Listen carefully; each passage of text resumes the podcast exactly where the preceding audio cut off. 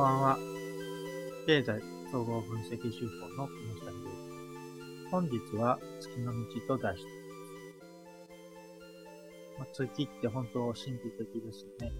あの、銀色でね、あの、まんまんと夜で輝いてですね。で、まあ、見え方としては大きくなったり小さくなったりします。まあ、あの日本にもお得意話がありますね。かぐや姫からおとしおとぎ話があります。とても有名なおとぎ話ですね。まあ、竹の中から生まれたかぐや姫が、実はまあ、月からやってきたといったようなお話ですね。その結婚話で、まあ、ものすごく難しいというか、上等な条件を提示して、それでまあ、だけど結局その結婚することができないから、まあ、罪を背負ってつ月からやってきたので。まあ、地球環境は素晴らしいけれども、でもやっぱり月に戻りたいんだ。といったように。これがおとぎ話の中での話ですけれども、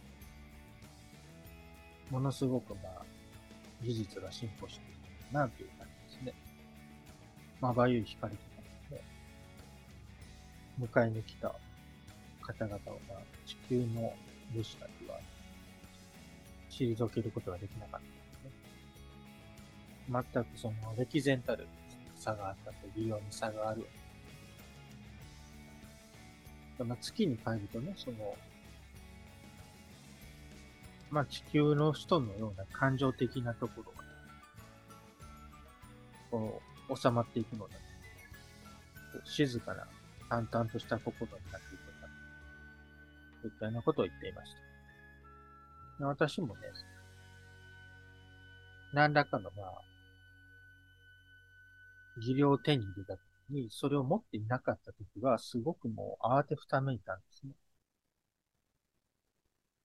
でも何か、まあ、できるようになると、まあ、見え方が変わってきますね。例えば、まあ、電気工事ですね。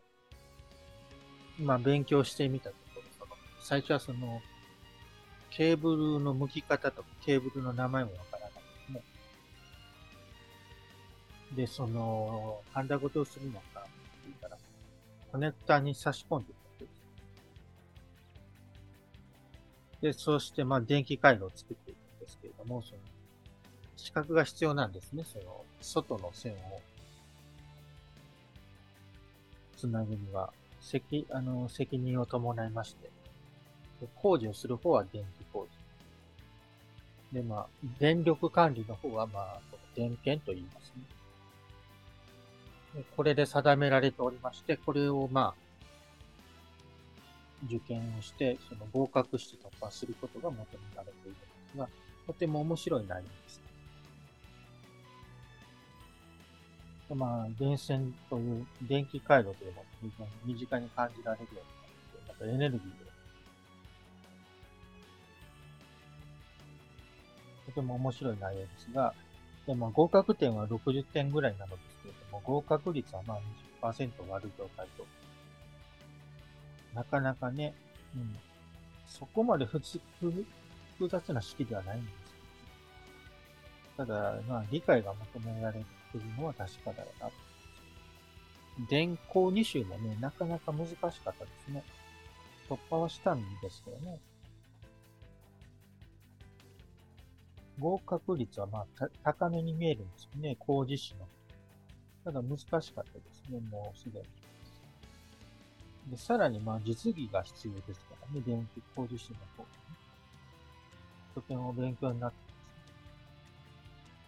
す。で、まあおとぎ話ですけどね、まあこの月というものが、すごく技術力が高くて。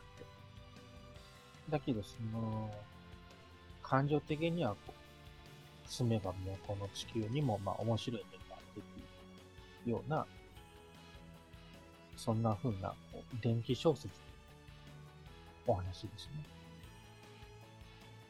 でまあその行き来をする道というのがね、まあ月の道なのかな。で、これはなんだろう、芥川龍之介先生の言う雲の糸のようなものですかね。何らかのこう、スキルを身につけたときに見えてくる道のといった感じですね。で、まあ、一つの時代が終わると、この見えない糸を辿っていこうとするんですね。まあ、かてイエス・キリストもその、見業に宿ると神の力は、とおっしゃっていたんですけれども、見業という見えない技を土壇場になって求めてもなかなか身につかないので、日頃から努めていくようにといったようなお話だったかなと思います。誠に、そう思うところであります。ありがとうございます。また来週もお会いしましょう。